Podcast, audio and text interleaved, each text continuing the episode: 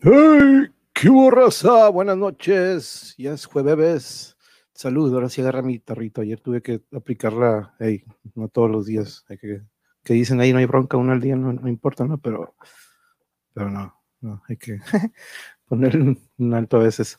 Este, buenas noches. Espero que hayan tenido ya casi, casi un, un casi ya fin de semana. Ya viene. Este, espero que la estén pasando muy bien. Saludos a Caosfera, que por ahí andaba ya esperando desde hace rato y tuvimos que adelantarlo un poquito, pero saludos. Eh, María, hola, buenas noches, muchas gracias por acompañarnos. Espero que hayas tenido un bonito día. Este, fíjense que hoy vamos a tocar otro arte, regresamos a los artes. Y este, ahora que, al igual que los que muchos de estos yo desconozco mucho de ellos, o mm, en sí nunca me entré, si acaso en la música es donde yo podría decir que tengo alguna opinión que poder aportar, ¿no? Y está en el deporte tal vez, en el arte del deporte también, pero en todos estos que hemos tenido, desde la cocina, desde pintores, este, todos estos que ustedes podrán ver ahí en la lista, pues me interesa mucho ver cómo es el proceso que ellos tienen, así como el que uno como músico tenemos, ¿no? Y ver qué fue lo que en sí los inició. Y mm, ahorita aquí tengo, de hecho, yo, fíjense, siendo aquí, de, siendo de Tijuana, este, tuve, pues ahora sí que de cierta manera la fortuna y la desgracia, no digo fortuna de que tuve acceso a mucha música y a mucha televisión que digamos, a diferencia, por ejemplo, cuando viví en el DF, no teníamos eso y, y vi esta televisión muy diferente con la que yo crecí aquí en Tijuana, ¿no? Teníamos acceso a los canales, eran en inglés, todos, y teníamos también los en español, ¿no? Pero en nuestra casa no es que no lo habían inculcado, pero siempre mi mamá procuró de que el inglés fuera lo que viéramos en la televisión y gracias a eso pues lo desarrollamos a una temprana edad mi hermana y yo, ¿no? Este, fácilmente lo escribíamos y lo podíamos hablar. Y algo que me gustaba mucho ver eran los programas de comedia, ¿no? Este, y aquí tengo algunos ejemplos. De, por ejemplo, yo me acuerdo cuando vi la primerita de, no, de hecho la segunda de Superman, ¿no? Cuando sale Richard Pryor me encantó este personaje que él hace en la película, ¿no? Pero de repente cuando yo empiezo a buscar que, órale, es comediante y, vaya influencia que tuvo como comediante, ¿no? Richard Pryor, este personaje que tuvo muchos problemas en cuanto a pues, adicciones, ¿no? Pero aún así como persona y como comediante fue increíble, ¿no? Yo creo que muchos comediantes de hoy en día o que de hace unos tiempos van a, siempre lo mencionan a él como alguien en, en el que vieron una influencia, ¿no? Em, otro estilo que siempre me gustó, George Carlin, ¿no? Que siempre tenía este, siempre anti, antisistema, antirreligioso, siempre se burlaba de, de, estas culturas o estas costumbres que, pues, que desafortunadamente tenemos desde hace muchos años, ¿no? Y él se bofaba y lo hacía muy, muy chistoso, este, pues descansa en paz también él, ¿no? Estos dos, con los primeros que comienzo, pues ya desafortunadamente ya, ya dejaron nuestro, nuestro planeta, igual Bill Hicks, también tenía esta comedia oscura, pero en contra del sistema. De hecho, lo escuchamos en, si ustedes en algún momento llegaron a escuchar el disco de Anima de Tool, eh, la primera parte de la última canción de Third Eye, se escucha un, pedazo de, su sketch o de su comedia de stand-up, este, criticando cómo sobre la religión y sobre las drogas, cómo abren esta percepción de repente del ser humano. Era lo que que él se metía mucho, ¿no? Sobre cómo estas personas que tienen estos viajes psicodélicos llegan a descubrir cosas que otras personas nunca van a llegar a descubrir, ¿no? Y él lo, hacía en su comedia muy, muy, muy, muy chistoso. Me encantaba.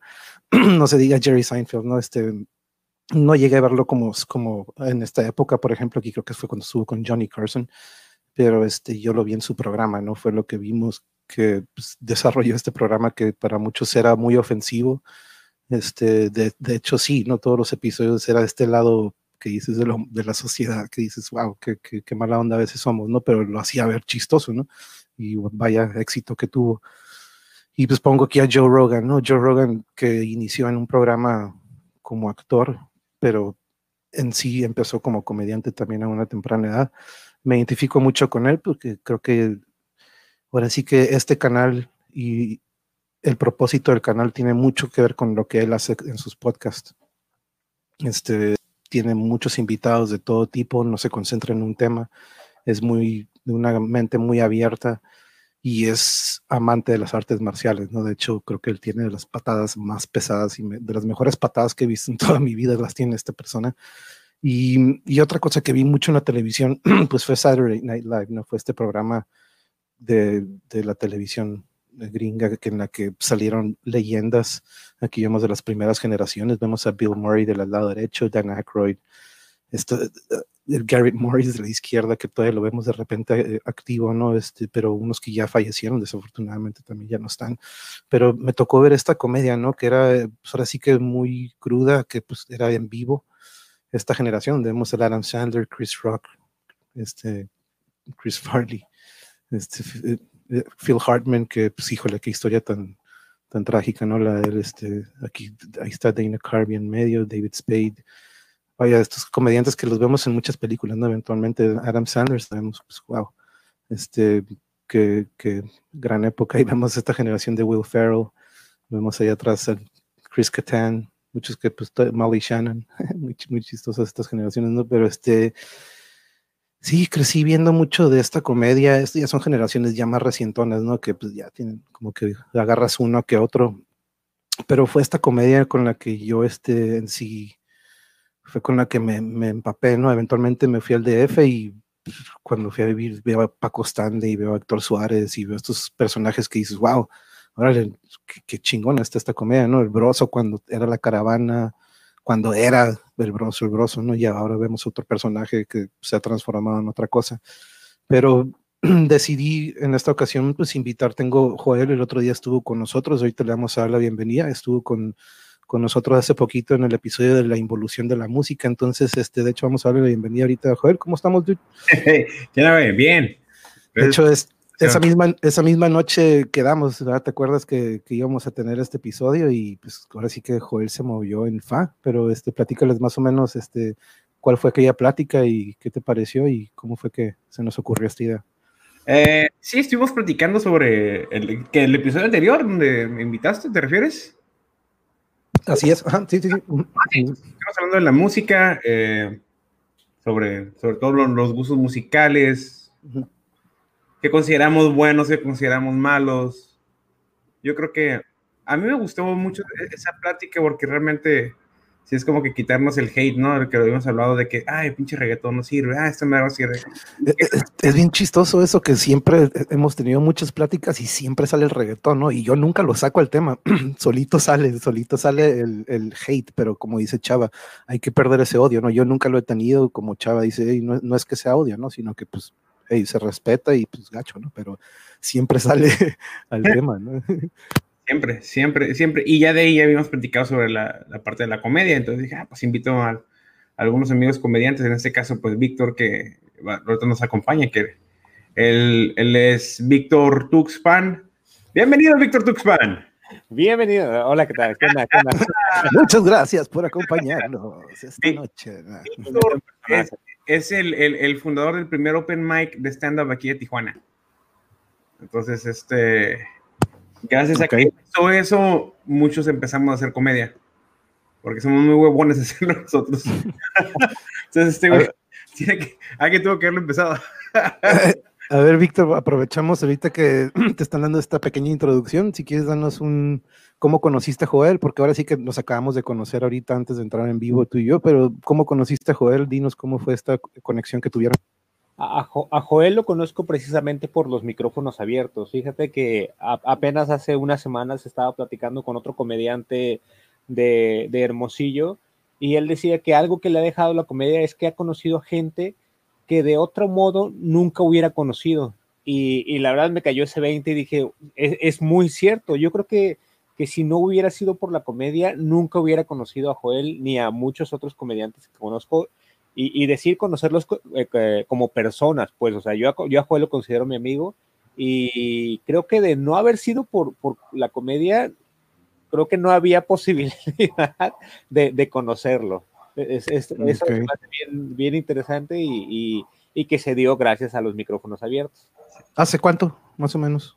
Hace como cinco años, hace como cuatro o cinco años, seguro, cinco, cinco años. El, primer Open Mic que fui fue diciembre de 2014. Ah, bueno, casi. Mm. Bueno, ajá. Sí, sí, sí. Ok, Joel, entonces vamos, muchas gracias Vic por acompañarnos. Este, eh, eh, Joel, dale una intro porque aquí también ya está nuestro otro eh, invitado. Dinos cómo contactaste a, a, Richard que aquí está entrando en cámara. El buen Richard de Sonora. Este Richard, él, él se eh, empezó también a ir a los Supermax igual que todos los comediantes de Tijuana. Creo que, ¿qué fuiste en el 2015 o 2016, güey? ¿Qué? 16, no me acuerdo. 2006, 7, 8, 9, 10. No, sí, 15, 15. En el 2015, o sea, poco tiempo. Julio, más o menos. Sí, empezó también y, y Richard, Richard, Richard, Víctor y yo pertenecemos al colectivo de Tijuana Stand Up Comedy. Este, y que realmente me ha tocado compartir escenas con Richard, tanto aquí, que han sido varios, aquí y también en la Ciudad de México. Hemos ido juntos para allá. Este, entonces ya, ya Sal- tenemos varios desde acá. No mames, estás tomando tecate en la Ciudad de México. Salud, salud. Ey, ¿qué traes con tecate? No la Ciudad de México, güey. Oye, Como una- Richard, aprovechamos, Richard, ¿cómo, cómo conociste? A ver, nos- aquí nos dio una pequeña intro Joel, pero ¿hace cuánto lo conociste y qué, qué pensaste del Joel cuando lo conocí? ¿Qué dijiste? Del, del- nosotros le decíamos el yogi en la prepa. Yo, Órale, este, no, a mí se me hizo fresísima el vato. Fresísima, este, cabrón, así. Dije, este güey, ¿qué onda? No pensé que lo fuera a cotorrear ya después, como dice Víctor. Este, con algunos compañeros se te da un poquito más ya tipo amistad. Y con otros te quedaste nomás en compañeros y ahí nos vemos. Y pues con Joel sí, sí llegué a convivir un poquito más. Como dice, vinimos a una mini gira acá a México, que nomás un show tuvimos juntos, creo. O ni uno, Joel. O ni uno, güey, porque nos repartimos la chamba y al último día ni me acuerdo. Pero Fuimos- este, pues sí, es, ya, ya que lo conocí me di cuenta que pues sí, sí es fresísima, ¿no? Pero cae bien. No, muy interesante, ¿no? Pues que iba que, como de que fresa yogi, a ver, explícanos, No, explícanos. güey, yo soy barrio, güey. Lo que pasa es que este güey, yo soy barrio, ese güey rancho, güey, diferente. Entonces, O sea, yo soy barrio, güey. ¿Te entiendes, güey? Yo O sea, barrio, güey. Barrio, barrio se ramifica, ¿no? Salen ramificaciones de Para barrio. Richard, para Richard lo que no es rancho es fresa ya. No, no, Víctor, tú eres naco, güey, como yo, no hay pedo. así como que, ¿a poco no matas tu propio puerco cuando comes pozole, no? Me vas a decir que es pozole. No, Para, manches. para cortarle la cabeza, güey, a, a las gallinas en la mañana. Pinche vato fresa. Cereal de carne, vas a decir, ¿qué es eso? Pozole, ¿cuál pozole? no? Pero este, no, muchas, muchas gracias por acompañarnos, Richard. Este, eh, eh, aquí les tengo unas Saludos, preguntillas que, mm, no, igualmente, mucho gusto. Em, tengo esta, la dinámica aquí en mi canal de repente este, ha sido la siguiente, guacha. Va a aparecer aquí una pantallilla, vamos a poner aquí, y vamos a empezar con la primera pregunta, güey. Nos vamos a ir por orden de aparición, güey, porque el primero que llegó fue Víctor, güey. Entonces, primero Víctor va a tener el honor de comenzar con esta pregunta. ¿Te- ¿Qué o quién te atrajo a la comedia? Y más o menos te acuerdas qué edad tenías cuando te, te llamó la atención la comedia o este arte? Sí, bueno, ahora sí que como tú mencionabas al inicio, la cuestión de la, de la tele gringa aquí, ocurrió que cuando, bueno, en una ocasión nos íbamos a cambiar de casa, entonces, pues yo me quedé solo en, en la casa que estábamos dejando y pues mis papás, mis hermanas ya estaban en la otra casa, porque que- nos quedaron algunas cosas por llevar, entonces pues nos, nos tuvimos que, que dividir. Y me acuerdo que donde yo me quedé, pues se llevaron, o sea, desconectamos cable y todo, eh, y solo había televisión aérea. Y en ese entonces todavía se, se miraban el canal 69 y el 6. que no me- Yeah, era sí. uno CW y el otro era el, el- el Fox. Fox. Ajá, Ujú. Entonces, creo que era en CW donde pasaban Seinfeld precisamente. Y, y como era lo único que había y pues me gustaba desvelarme, pues andaba ahí cambiando canal y, y caí con, con la serie. Entonces, me gustó mucho lo, lo- lo que hacía. O sea, la serie este, me agradaba bastante. Es mi serie favorita. De hecho, Seinfeld es mi comediante favorito a partir de eso. Em- empiezo a verla y, y digo, yo quiero hacer, eh, o sea, a mí sí me gustaría eso que, que él está haciendo, pero nunca en realidad lo, bueno, en ese entonces, este, la verdad ya no recuerdo cuándo fue, nunca, nunca lo, lo, pude como desarrollar. Yo me involucré con otras cosas como la radio y todo eso por, por la escuela y el trabajo. Y, y- y lo dejé un poco. Fue cuando, cuando yo trabajaba en un morning show aquí en Tijuana y de repente escribía chistes y se los ponían en un pizarrón a los locutores. Ellos los decían y funcionaban bastante. y, bueno, chistes sobre noticias o eventos que estaban ocurriendo al momento. Y yo sabía que estaban funcionando porque como yo era este, el productor del programa, a mí me tocaba desde recibir las llamadas telefónicas hasta recibir los mensajes en redes sociales. Entonces, cada que hacían un chiste, pues la gente respondía por las redes de, güey, eso, que acaban de decir estuvo bien chistoso, o no mames, pendejada y todo eso. Y a partir de, eso fue que, que, dije, órale, pues me sale la comedia, ¿no? Y, y, y, seguí, este, ahora sí que desarrollándolo también mucho con Twitter. Como Twitter antes era de 140 caracteres forzosamente, eso me ayudó como a escribir de manera más concisa hasta que pues a mí me corren de esa estación de radio. Este, y ahora trabajaba en una estación AM de noticias y ahí ya no tenía como esa oportunidad de tomar un pizarrón, escribir un chiste y dárselo al, al, al que estaba frente del micrófono. Entonces dije, bueno, pues ya tengo como el antecedente de, de, lo que hace Seinfeld. Este, creo que sí medio me sale escribir algunas ideas y dije, voy a empezar a escribir para mí, rescaté muchos tweets que tenía por ahí guardados o, publicados, pues, y empecé a armar mi primer rutina. Y ahora sí que así fue como, como me acerqué de, de lleno a la comedia. Y es que él tiene esto bien particular que su, su, su serie la basó en, en, nada, ¿no? ¿Te acuerdas que de repente hay estos, estos episodios en los que decide crear su programa dentro de su programa, ¿no? Entonces, y se van de que, hey, ¿por qué no hacemos un programa de, pues, de nada, güey? ¿Cómo que de nada, güey? ¿Cómo hacer un programa de nada? Este, déjame, vamos a saludar. Eh, aquí por donde están los cholos, aquí por el estadio de Marí, aquí vivimos, aquí por el hipódromo. Este, y nos preguntan, Richard, que si, si eres paisano, porque Caosfera está en Sonora. Entonces nos preguntan que si eres auténtico de Sonora. Soy de Caborca, Sonora. No sé dónde sea, soy de Sonora del Norte, Caborca. Pues, Caborca. la verdad, pues no miró mucha, prosperidad, ¿no? Y, este, decidió venirse mejor acá a rifarnos y obtener una mejor calidad de vida en Tecate. Ahorita vivo en Tecate. Ah, ok.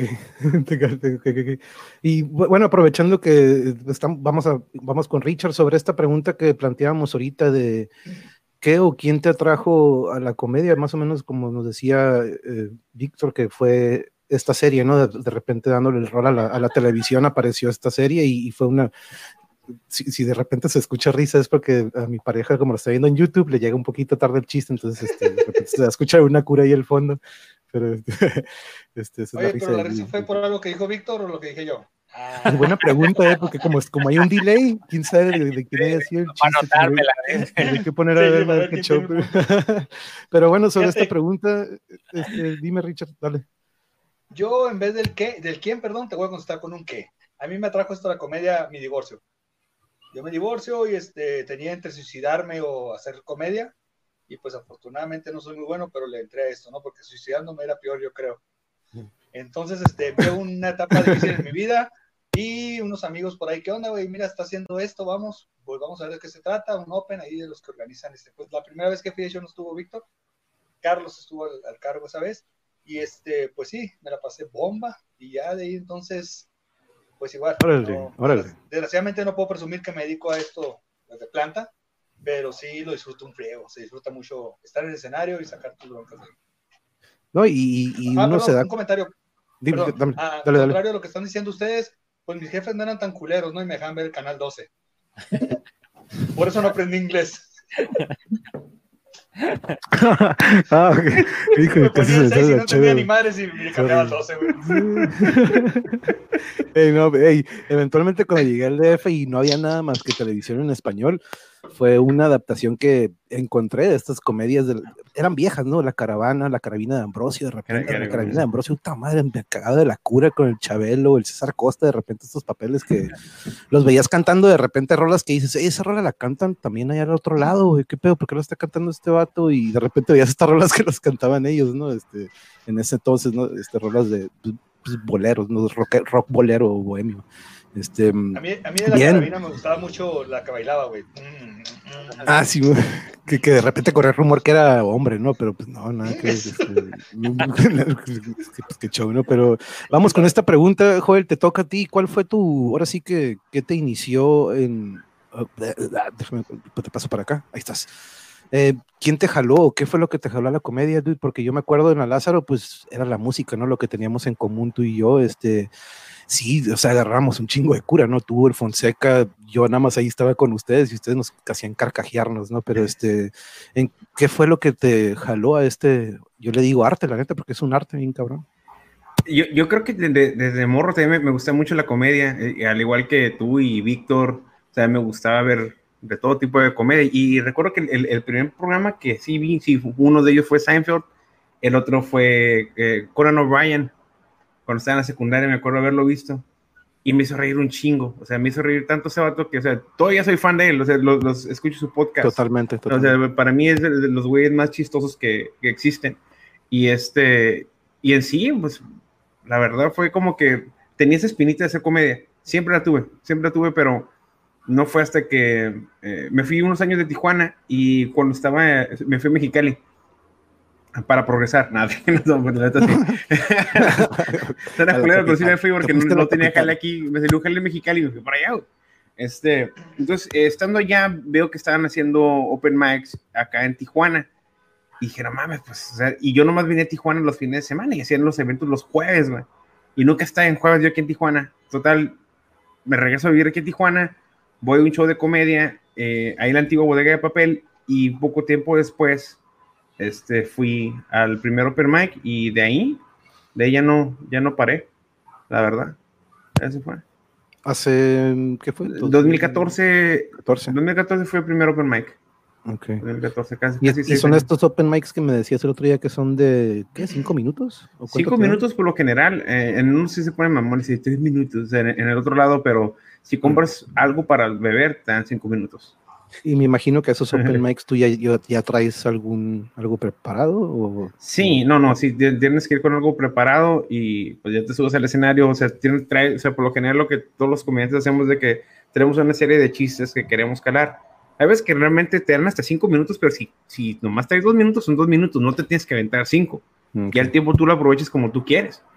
Y por lo general yo me subo, tiro los chistes que quiero tirar y si me alcanza el tiempo, hasta los que me alcance o, o, nomás los que, o si traigo muy poquitos, pues nomás esos. Entonces, es depende del open mic eh, al, al cual te toque ir. No, cuando entró llamada o le picó algo el Richard y... Sí, es, es, es de Tecate, güey, pobrecito. no, No, no, hecho, es un milagro que se haya conectado, güey. Los Ahorita, ahorita ya me dijo de qué se rió Yuri, se rió de Caborca, porque se acuerdan también de repente en Seinfeld mencioné Caborca, me acuerdo que lo se rió, pero, pero bueno, ahorita que ahorita se, se reconecta el Richard, este nada más tiene que volver al, al link. Pero aquí tengo la siguiente pregunta, Vic, vamos contigo. Em, ¿Cuándo te diste cuenta? Ahorita nos decías que pues, viste este programa, pero eh, podríamos decir que el momento que te diste cuenta de este talento, ahí está el Richard, ya regresó, este, sería este momento cuando estaba, est- estos tweets tuvieron una reacción, fue cuando podríamos decir que te diste cuenta que teníamos este talento. Bueno, tenía, yo no. Sí, sí, sí, digo, yo creo que sería esa parte de, de este, ahora sí que ah, allá como por el 2009 era cuando todos los que usábamos Twitter buscábamos siempre el tuitazo, la parte de, de este, va, este tweet va a tener un chingo de retweets porque va a estar muy bueno, va a estar gracioso, va a decir una, una neta. Fue esa parte primero y después lo que te comentaba de la radio. Este, que, que la gente llamaba, este, y, y también me he dado cuenta porque cuando yo escribía el chiste y los locutores lo leían, si uno lo leía mal, el chiste no funcionaba. O sea, y hasta sonaba raro y bueno, pero cuando lo leían bien, la gente llamaba y decía, güey, lo que acaba de decir este cabrón se pasó de lanza, estuvo bien cagado, no sé qué tanto, o los mensajes de texto que nos enviaban o, o por redes sociales, es ahí cuando dije, órale, pues me sale. Entonces, ta- también este, los mismos locutores, digo, que nunca he negado el talento que ellos tienen, eh, también ellos me decían, güey, sí, sí estuvo muy cagado eso de no sé qué tanto, y ya de ahí, de- como me, me tocaba hacer los promos, pues tomaba esos extractos y los, los publicaba ahora sí que al aire, y, y, es lo que me, me, me sirvió bastante a, a, ganar esa confianza de decir, pues sí me sale, o sea, ahora sí que... Y, ahora sí que esto era una comedia escrita, ¿no? Porque no era presencial, eran líneas que tú estabas escribiendo y que, como dices, ¿no? Si las leían bien o las percibían como lo, tú lo- se, te- se iban a cagar de la cura o iba a causar esto que tú buscabas, ¿no? Que yo creo que de hecho tiene, no sé si sea más difícil, tú cómo lo ves y ahora que tú a lo mejor has tenido interacción ya presencial o con open mics, ¿qué crees que es más difícil, eh, la comedia escrita o la comedia presencial? Eh, y es que a final de cuentas es, bueno, e, es, la base, o sea, a final de cuentas, como te decía Joel hace rato, de, de llegar con algo preparado. Tú lo, tú lo escribes y cuando, por ejemplo, ves algunas líneas en, en el periódico o en Twitter, a veces, pues, sí, pues, depende mucho del humor o del momento en el que lo estés viendo. A veces estás en el baño o a veces vas en el camión y dices, ah, estuvo cagado, retuito, ah, o like y ya. O, a veces sí te gusta tanto que, que te ríes de, de, un meme, ¿no? Incluso. Eh, pero ya, ahora sí que la, un poco la cuestión con esos escritos es que también pueden ser muy, bueno, temporales, en, el sentido de que tal vez mañana ya no te van a dar la misma risa que te dieron hoy. Y lo que nosotros tenemos que hacer es que lo que escribamos tiene que dar risa hoy, mañana, pasado mañana y dentro de un año. Eh, en ese sentido, sí es más complicado. Eh, bueno, tienes que escribirlo también que te sirva de aquí a o sea, hay como, bueno, el mismo Jerry Seinfeld este, se pasa tal vez, o bueno, se pasó años con la misma rutina, entonces ya lo escribí, está tan bien escrito que lo voy a decir en donde sea que, bueno, en donde sea que lo diga, va a funcionar. Y va a risas. Y como dices, ¿no? Queda inmortalizado de cierta manera, como el otro día decíamos, Joel, como ciertas letras de los ochentas de Megadeth o de estas canciones de Sepultura, todavía si las agarras de aquel entonces del 86, las pones ahorita en el 2020 y dices, esas letras ahorita aplican muy bien, ¿no? Y son estas letras que dices, de cierta manera, aparte de que están representando algo en ese entonces, fueron escritas de una manera que, como dices, quedaron marcadas, ¿no? Quedan marcadas que ahorita las podemos aplicar, ¿no? Para los metaleros, pues, sabrán a qué me refiero, ¿no? Ahorita a lo mejor Víctor y Richard dicen de qué está hablando este güey, pero sí, son, letras de metal acá que dices que, que dices, no manches, parece que están en el 2020, o estuvieron hace unos años. Este, me recuerda a mi participación en las calaveras del año pasado, donde dice María Verónica ganó el primer lugar. ¡Eh, felicidades! Eh, sí, cierto, las calaveritas, de repente, ¿verdad? que creo que el campo estuvo pidiendo que mandaran este, sus calaveritas. Sobre esta pregunta, Richard, eh, de cuándo te diste cuenta, ahorita nos platicabas, pues de que, pues ahora sí que un divorcio fue lo que te motivó a, a este a esta arte, pero ¿qué, ¿qué, podríamos, tú, qué, qué, dirías que fue en el momento en el que te diste cuenta? ¿Fue en este momento o podríamos decir que fue otro? Mira, me voy a ver, me voy a ver bien humilde, ya sé, pero fue desde el primer Open Mic. La neta, esa vez yo pedí quebrada de que me dieran 20 minutos, güey, y no me los querían dar. Y le dije a Carlos, yo no sabía quién me contestaba la página, ¿no? Pero yo a Carlos, güey, yo voy desde Tecate, güey, no quiero ir a pararme cinco minutos y luego regresarme, o sea, me voy a estar tanto de gota, una hora de ida, una hora de vuelta, no mames, güey, quiero 20 minutos. Me dijo el vato, te voy a hacer excepción y te voy a dar 10. Dije, ay, mira, güey, está bien, dame 10. Pero si estoy haciendo reír, güey, no me bajes. Me das mis 20 minutos. Chingale el vato, arre. Y, güey, traigo un material muy diferente, a lo mejor demasiado ranchero, como dice el Joel. Y en ese entonces, la neta, me subió en cabrón la autoestima. Ya después me di cuenta que son mentiras. Pero la primera vez me sentí bien chingón, güey. Y luego después te das cuenta de que, ok, eh, mira, una cosa que me pasó a mí fue que el primer Open me metí 18 minutos de algo pues nuevo, ¿no? El segundo Open 10 minutos de algo nuevo. El tercer Open ya 5 porque ya me bajaron estos güeyes, pero de algo nuevo. Y ahí Víctor ya me dice, güey, cálmate, güey. Lo primero que traías, arregla lo primero, bla, bla, bla. Ahí es donde me doy cuenta que, güey, sí es cierto, o sea, este, está chingón, pero lo puedes hacer el mismo número de risas en 10 minutos en vez de 18, güey. ¿Sí me entiendes? Entonces se trabaja en eso y es donde te das cuenta que no estás tan chingón como te crees hasta que empiezas a pulir un poquito tu material. Actualmente ya empiezas a ver tanta gente en la escena que dices tú, güey, no estoy tan chingón, hay que competirle, hay que chingarle, hay que seguirse preparando y ya eh, me aterrizaron, porque la neta mi primer Open sí me senté así como que, a la madre, ¿qué sigue? abrirle a Polo Polo, cerrarle a Polo Polo, que a Polo Polo me, abra o qué chingado. Entonces, eh, podríamos decir. Polo Polo y Franco Escamilla, güey. no, pero, pero se tiene de repente, ¿no? Como a veces se nace o se hace, ¿no? De repente lo traes por dentro de este, este, pues, a veces se nota desde la primaria, ¿no? El, típico del salón, que pues es el, el, que hace reír a todos, o el que pone los apodos y dices, ah, este batillo es como que eventualmente a lo mejor no, no sé si ustedes fueron esos, a lo mejor sí, a lo mejor no, pero este, siempre yo pienso que a veces se hace como tú dices, ¿no? De repente hay mucha gente que se sube y dicen, ah, yo puedo, pero cuando se suben al escenario me, me, imagino que se dan cuenta como que, ay, cabrón, no, no, no es tan fácil, ¿no? Probablemente con mis amigos o la reacción de uno no es la misma de los demás. Dime, dime, Richard. Ok, perdón. Otra cosa que dice Víctor muy importante es que el chiste debe funcionar hoy que pasó el evento y en un año que el evento ya no es tan recordado. Y si no, pues nomás un tuitazo y nos vemos, ¿no? Este, también debe funcionar en Tecate, en Tijuana, en Ciudad de México, donde andes, o poderlo tropicalizar, pero que el contexto funcione. Y a mí en lo personal sí se me, se me hace más fácil hacer, o sea, no me acuerdo qué palabras hacer, ¿no? Para actuar el chiste en vez de escribirlo. Porque Víctor puede partirse la madre haciendo un muy buen chiste y si no se lo leen bien, le truena, ¿sí me entiendes? Entonces, para mí es hacer el chiste y párate, hazlo, y con tus caras, con tus gracias, con tus ruidos, con tus gestos, lo que quieras, hacer reírse, me hace más fácil. Y aquí lo dice Causa, lo que dice, que son atemporales, ¿no? Que, o sea, no, no, es que nada más es por un, sino que van a sobrevivir y como dices, estos chistes, de repente puedes agarrar un casete Polo Polo, das un friego y, y nos vamos a cagar de la cura, ¿no? O sea, todavía nos hace eso Polo Polo, a pesar de que sea, lo escuchemos 20 veces y nos sigue causando casi, casi lo mismo o hasta más, ¿no? De repente por la nostalgia, ¿no? Pero este, sobre esta pregunta, Joel, que ahorita planteábamos, ¿Tú cuándo te diste cuenta? ¿Cuándo fue cuando dijiste, sabes qué? Yo creo que sí tengo esto y la verdad debería de probar este, hacerlo. Pues todavía no, güey. es lo que te iba a decir, güey. Dije, que no sabes que mamaste, güey. no, yo, yo, yo creo que, que, que, esta madre es, es, es me, me, me, ha hecho un poco más humilde porque sí, a veces tiendo a ser arrogante de, de repente que si tengo un, un muy buen show, rezo que el pinche autoestima acá viene de la chingada, así bien arriba, y de repente el siguiente hecho me va de la chingada y me tumba, güey.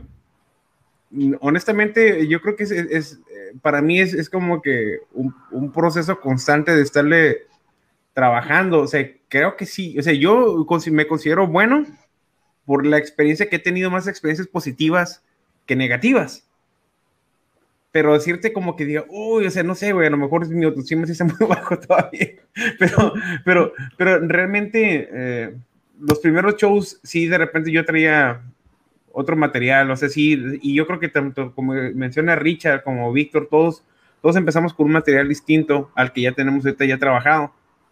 Y el concepto de cuando ya comienzas a hacer comedia, no tú comentaste de que, oye, se, se nace siendo chistoso, a lo mejor sí, pero una cosa es de que a lo mejor ya nazcas siendo una persona muy chistosa como tal, pero otra es de que seas disciplinado a ponerte a escribir y a subirte arriba de un escenario y hacer ese performance, hacer ese acting, hacer todo lo que tú quieras. Hay güeyes que yo conozco que son súper chistosos, que yo pienso, si esos güeyes se suben arriba del escenario, no mames, estaría bien chistoso que el vato se diera el tiempo de escribir y, de ser disciplinado, porque es como la combinación de dos cosas. Fonseca, Fonseca. El Fonseca, güey, el Fonseca es muy chistoso ese vato. Es de las personas más chistosas que yo conozco, güey pero el, pero, pero el vato no le ha dado porque, por ponerse a escribir y quererse subir a un escenario. Es la neta. Yo siempre ese güey, desde que me acuerdo, siempre he sido muy así. Este, pero la neta, yo creo que el, el, no te diría en mi primer show porque mi primer show me fue de la chingada. Entonces, no sé, güey. Yo creo que llegó a lo mejor como el tercer, cuarto show cuando ya me empecé a sentir a los seis meses. Yo creo que, que tenía siendo comedia que ya se, me sentí un poco más cómodo pero hay veces que tardo un chingo sin hacer comedia que me siento otra vez inseguro. De la neta. No sé, güey. No sé, o sea, yo creo que ahorita me siento bien. Ahorita me siento cómodo con el material. Siento que ya tengo como que algo de experiencia que, que realmente me ha ayudado a decir, ah, sí puedo hacer reír a alguien unos minutos. no, y, y, estos, y estos, ahora sí que como le dicen bomb, ¿no? Cuando bombean o cuando de repente tienen estos días malos. Y es lo mismo que decíamos el otro día con la competencia y los niños, ¿no? Los niños se ocupan caer, se ocupan dar estos madrazos y de repente cuando se dan el madrazo y dicen, no, ya jamás quiero volver a jugar esto, ya no me quiero meter a la verca jamás, es cuando dices, ok, no, ahí está, no, no, al contrario, ¿no? Hay que superar eso y sigue adelante, ¿no? Y yo creo que en la comedia es parte fundamental, ¿no? Estos que se suben y de repente tienen una mala noche y, y que tienen este pánico de que, ¿sabes que Jamás lo vuelvo a hacer. Y yo creo que ahí, ¿cuántos yo creo que algunos los hay, ¿no? De que de repente tienen este pánico de que nada más por una ocasión que sucede eso ya basan de que no, la neta no, pero a, veces tiene que suceder eso, como dice, decía Richard, ¿no? Para pulir tu material eventualmente o buscarle otro lado para que eso que tú ya tienes preparado encaje con todas estas personas, ¿no? Que para mí es algo increíble de la comedia, que yo creo que ni en la música lo es, ¿no? Porque yo con la música, cuando van a conciertos, la gente ya tienen previamente esta canción de que la están escuchando y, ah, ya, ya sé lo que viene, ¿no? Pero no, en la comedia es algo que tiene que ser algo nuevo y que sean 50, 80, con el 80% tenemos que fum, entrarle, ¿no? sigo diciendo tenemos como si yo, yo, jamás me he subido a uno de esos, pero y no, la neta no, pero... A lo mejor lo este, quieres hacer ya, güey. No, no, no, no, no, no con, con, con, gritar, con, con gritar y cantar, que en aquel entonces ya tuve, la neta, este... Pero vamos contigo, este, Víctor. Eh, me gusta saber mucho sobre el proceso creativo de todos estos artistas. Lo, lo, he preguntado en muchos episodios a diferentes este, cocineros, compositores, este, pintores. Eh, tu proceso, me lo decías que a veces te basas en las noticias o en lo que está sucediendo, no sé si en la política o en lo, en lo social, pero ¿cuál es tu proceso? Ahorita nos decías que a lo mejor vas en el, vas en el taxi o vas en el carro y de repente dices, oh, a lo mejor vi algo que me llamó la atención y de ahí puedo sacar algo. O tu proceso es de que, ¿sabes que Ahorita me siento cool y voy a ver qué sale. ¿Cuál es tu proceso creativo? Yo fíjate que ya estoy en un punto en donde sufro bastantes bloqueos. Ahora sí que, además de, de, hacer comedia, me dedico a dar talleres so, sobre comedia. Entonces, empaparme de, mucha, de mucha comedia, de muchas instrucciones para hacer comedia, a mí me, bloquean porque me dedico mucho a ayudar a nuevos comediantes, a, escuchar lo que tienen y decirles por dónde se pueden ir o cuáles pueden ser su, sus alternativas pero, y, y sí, y de hecho es como un poco la cura de que estoy, estoy bloqueado y, y, según yo he querido tirar mi material para hacer nuevo, obligarme a hacer nuevo, pero e, es, es más complicado de, de, lo que, de lo que parece. Pero cuando empiezo a escribir, este, es como en, en cualquier momento, o sea, sí, sí, sí, a menos de que de que tengas un encargo, porque pasa, que, ok, necesito que, escribir sobre estos chistes, o, o, perdón, sobre este tema. Entonces, es sentarte, escribir sobre el tema y después usar herramientas que, conocemos para buscar el chiste, ¿no? Para hacer reír, a final de cuentas. Pero para escribir material que realmente considere mío, es más el proceso de vivirlo o sufrirlo cuando tenemos o cuando tengo alguna experiencia, este, ya sea con mi esposa o porque salí o algo que me cagó, entonces ya me quedo como con esa emoción y digo, ok, sí voy a hablar de esto. O sea, ahora quiero hablar de, de, de, qué es lo que me está pasando con, con, no sé, con mi niño de 8 años o con mi esposa que tiene ciertas obsesiones. Entonces, cuando ya lo sufrí, digo, ok, ahora yo quiero hablar de eso. Y, y a partir de ahí empiezo a desarrollar con todas esas técnicas okay. que, que, que, usamos. Ok. Ok, no, sí, y, y, yo creo que depende del mood, ¿no? Como decimos, depende del estado emocional en el que está de repente uno. Este, yo creo que influye mucho en lo que de repente tú plasmas, ¿no? Sí, a, a veces estoy, este, no, no puedo dormir y entonces ahí me pongo a pensar, ah, ok, quería hablar de esto, entonces voy a y empiezo a escribir, este, ahora sí que mentalmente y con el riesgo de que se te olvide todo al día siguiente. De hecho, lo hemos platicado, ¿no, Joel? Tengo un episodio que, se, que he tenido con músicos, pero lo he preguntado con muchos artistas, ¿no? De, de este trance en el que entramos una vez que empezamos con esta rola o una vez que el, yo, yo, los veo a ustedes, ¿no? De repente, como dices, no puedo dormir y de repente empiezas a escribir y volteas a ver y dices, no manches, se pasaron horas, ¿no? O me pasé mucho tiempo, o no me di cuenta de lo que estaba pasando, como que nos desconectamos, ¿no? Este, como en este proceso creativo, ¿no? Yo siempre lo he visto como que de repente hay esta desconexión y de repente con músicos hay una conexión con estas otras personas cuando coincides, ¿no? Y estás haciendo música. Este, pero so, sobre esta, de repente siempre me voy al trance, ¿no? Pero este, siempre me gusta porque pues yo creo que lo vivimos todos, especialmente ustedes, ¿no? En vivo, cuando están con esta gente, tienen que tener un trance entre ustedes y, y la gente. Entonces, este, yo creo que ustedes lo viven en carne viva totalmente. Nos mandan aquí unos mensajitos, este, pues, están reaccionando que se traiga los tamales. Tamales. Uh, Fonseca, se te extraña. Uy, sí, el otro día no pudo estar con nosotros, pero va a estar pronto con nosotros el lo, va a estar en el episodio de arquitectura, en el siguiente de cocina, va a estar en, no, va, se va a llevar el trofeo del más invitado, la verdad. Este, y sí, Le Marie, muy buena idea, ese, me encanta esa idea, yo creo que sí lo vamos a, planear para el siguiente, el siguiente mes. Em, vamos contigo, Richard. Tú, ahora sí que el proceso que tú, cuál, por, cuál pasas tú, es tu estado emocional en el que estás, es donde andas, de repente ves, ves a alguien que se cayó y dices, sí, voy a hacer una, algo de eso, o, cómo es tu proceso cuando estás escribiendo.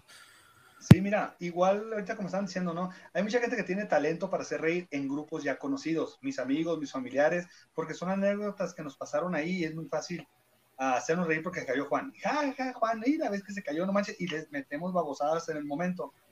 Este, sin embargo, esas historias a veces, si no sabemos quién es Juan o qué problema tiene Juan o algo por el estilo, no está tan fácil de aterrizarla, de traducirla para todo público.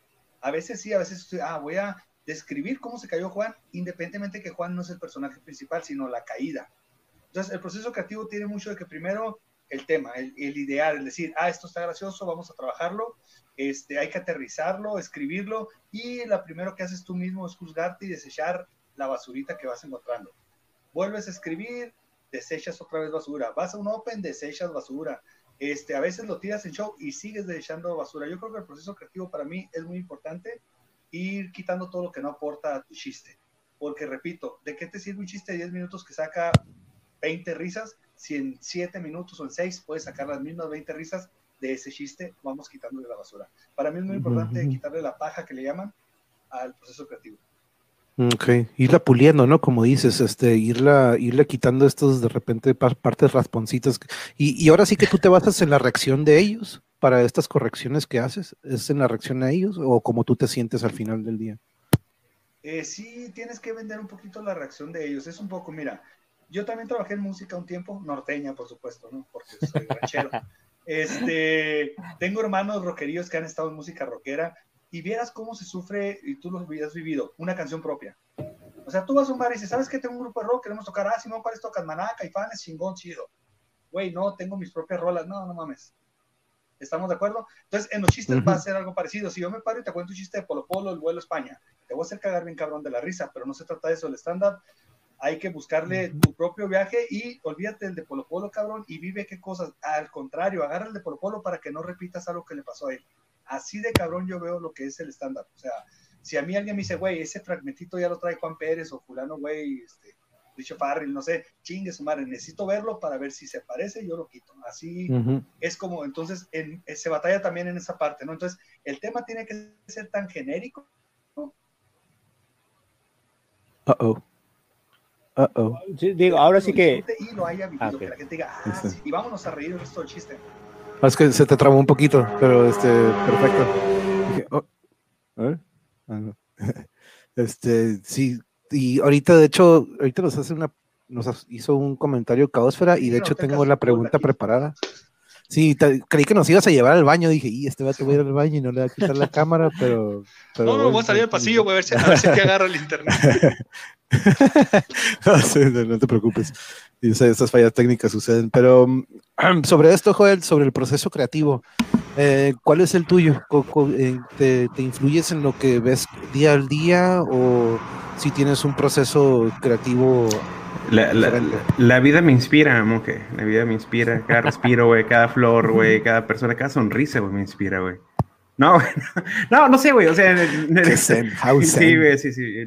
No, realmente, o sea, al chile, todas las ideas que se me van ocurriendo, o sea, y no es, no es como que me siente, a lo mejor sí debería ser disciplinado en ese sentido, ¿no? De sentarme y ponerme a escribir. Pero hay veces que yo creo que a, a todos nos ha pasado, a lo mejor estás cagando y dices, ay, güey, esa madre, se te ocurre una pendejada y yo lo anoto en el celular, por en el notepad, ahí, ahí, lo, ahí lo anoto, ahí voy anotando todas las premisas que tengo de, de, de chistes, los anoto ahí. Y ya después, cuando había open mics en su momento, eh, agarraba los, los, que quería trabajar. Y, y, sobre todo si, si estaban relacionados ya con chistes que ya tenía trabajados, porque eso le, va, le voy agregando mi rutina. Entonces, de repente, si, si, hablo sobre, no sé, matrimonio o lo que sea, y, es un chiste que digo, ah, esta madre va aquí, esta madre puede jugarla aquí. Entonces, ya que lo trabajo en un open mic, ya lo incorporo dentro de mi rutina y ya lo calo con, con, con público. Y ya también depende de qué también reaccione y, y si no reacciona, pues lo sigo usando o, o, o, no, Pero el proceso creativo, o sea, puede que esté tirando huevo este, no sé, güey, o en el trabajo y de repente se me viene una pinche de, ah, no vas a amor y lo noto. O, o, que diga algo mi esposa que me haga reír y, ah, no mames, O sea, cualquier pendeja que, que, pueda surgir y dije, ah, estaría chingón agregárselo a esto. Entonces, no sé, puede venir de, las premisas vienen de, de, de, cualquier cosa, güey, es la neta. Entonces, por eso de repente sí, sí, sí, sí tenemos que ser un poquito cuidadosos porque como dice Richard, de repente puede que tu premisa se parezca mucho a la de otro comediante y sobre todo cuidarnos cuando son premisas que se parecen a, a, a, a las premisas que ya están utilizando comediantes famosos, que tu punchline no va a ser igual, que la historia no va a ser igual, o sea, tienes que cuidar ese tipo de cosas porque luego dicen, eh, pinche vato que se anda robando los chistes. Sí, sí, ciertamente, sí nos ha pasado de que hemos tenido que deshacernos de algunos chistes, o sea, y que de repente dije, no mames, o sea, yo escuché el chiste de un comediante de la Ciudad de México que ya es algo famoso, está igualito uno, uno me dije, este güey, o sea, yo no se lo había escuchado, y, y, ese vato, dudo por mí que el vato haya escuchado mi chiste. Entonces, este güey no se pudo haber robado mi chiste. Nomás que llegamos a una conclusión muy similar, pero este vato ya lo tenía tirando. A lo mejor no sé cuánto tiempo antes que dije, nah, ahí no puedo. Pero cuando son chistes que yo ya tengo evidencia que yo los hice antes, ay, me le madre. Yo tengo el video que yo lo hice a lo mejor un año antes que otro comediante ya famoso. ¿Te acuerdas, puto Richard? este.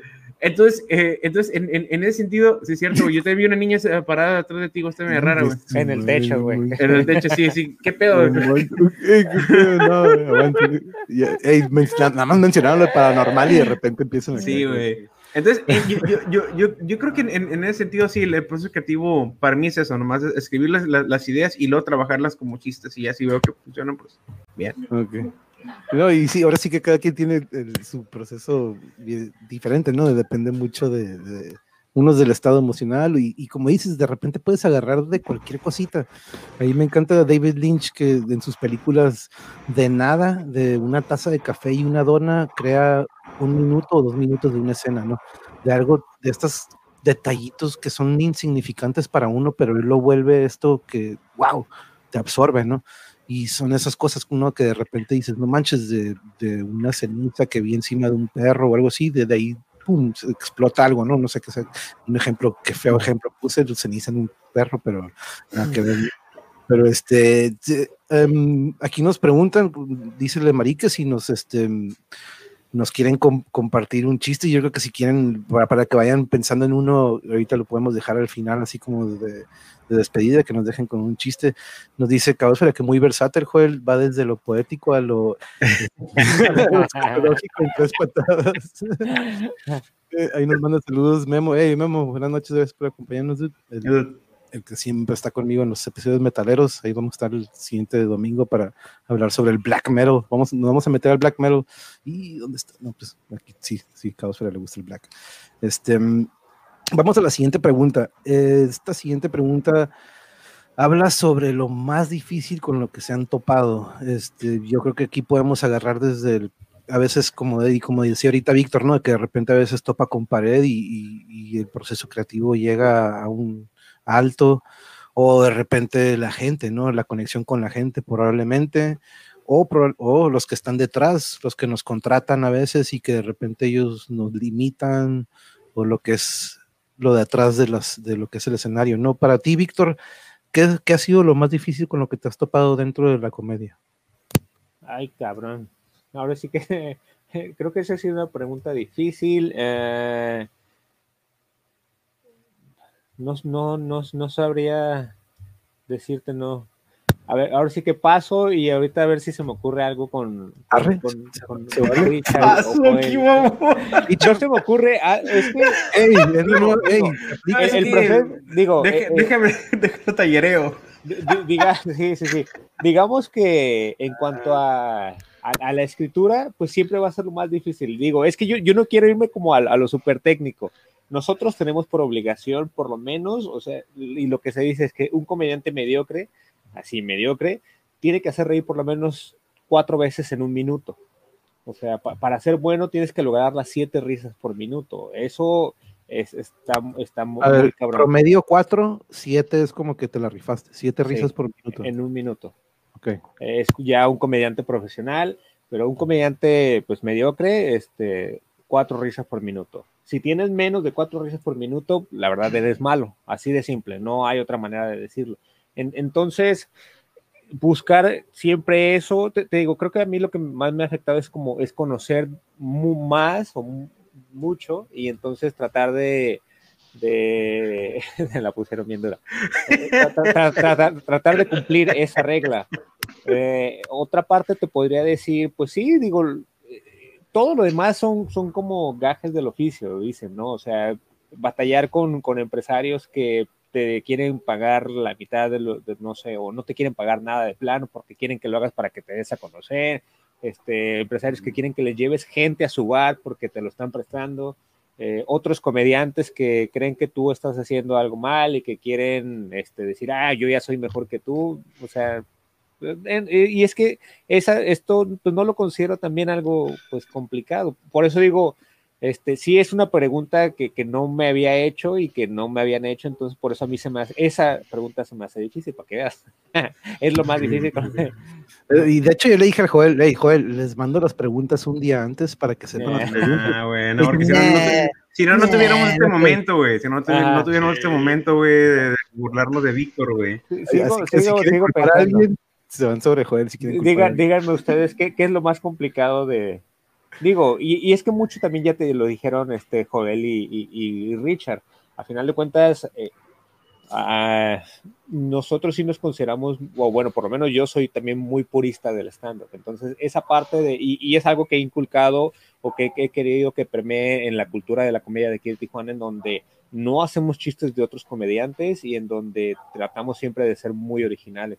Entonces creo que esa parte de que, ah, alguien lo escuché por allá, pues ni pedo, ya no digo, o sabes qué, sí lo escuché, pero yo lo dije primero, ah, pues lo sigo diciendo. Entonces, buscar siempre esa parte de, de, mantenerse y competir también a final de cuentas, este, competir con, con, la gente de, de, México, este, eso es lo más difícil, porque a final de cuentas ellos la originalidad, ¿no?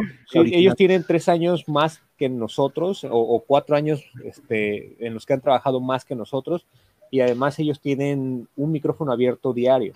Nosotros teníamos uno, máximo dos a la semana. Entonces, alcanzar ese ritmo de trabajo y competir directamente con ellos, eso es lo más difícil. Mm, diría yo.